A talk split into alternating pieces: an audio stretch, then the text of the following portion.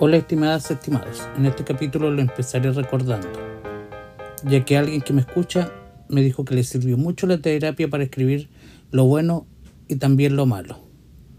Sacar todo lo que hay. Ahora en eso no hay principio ni fin.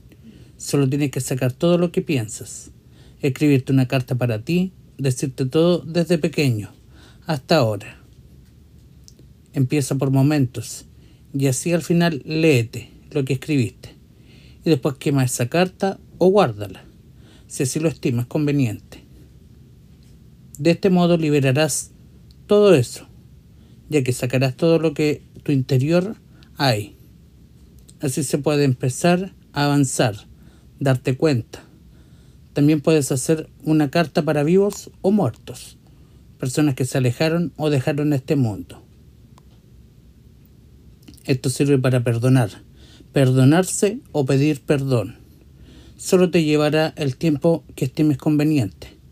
También un lápiz y un papel. Lo demás solo son tus palabras. Escribas lindo o feo. Solo es escribir las páginas que sean. Solo suelta todo. Así podrás avanzar. Recuerda que te lo di. Y otra vez, también recuerda que debes escuchar música más alegre, que subas el ánimo, algo más pegajoso. Por eso también hay que sumarle el baile entretenido, aunque andes muy por debajo energéticamente. Yo estoy a pocos días de estar de cumpleaños. Estoy escribiendo lo que ha pasado. Y es muy bueno ya que dejas atrás muchas cosas. Así que estamos avanzando en todo esto, escuchando música, salir adelante. Y en todo, a dar gracias, siempre, por lo avanzado, porque estamos bien y mejor que otros, que están peor. Y se sienten bien ahora. La preocupación es estar bien, no salir si no es necesario, por tu salud, por esta pandemia, es lo principal. Y si estás trabajando, tener todos los cuidados necesarios. Esto no tienes que mantener positivo.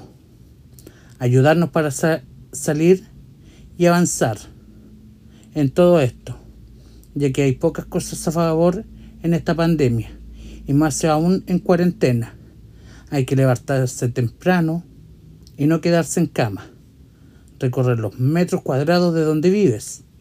Cuídate mucho. Recuerda que soy Hugo Lara y estás escuchando mi podcast Cómo ayudarte en depresión, yo primera persona.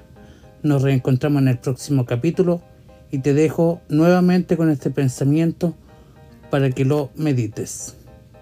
El gran descubrimiento de mi generación es que los seres humanos pueden cambiar sus vidas, cambiando sus actitudes mentales.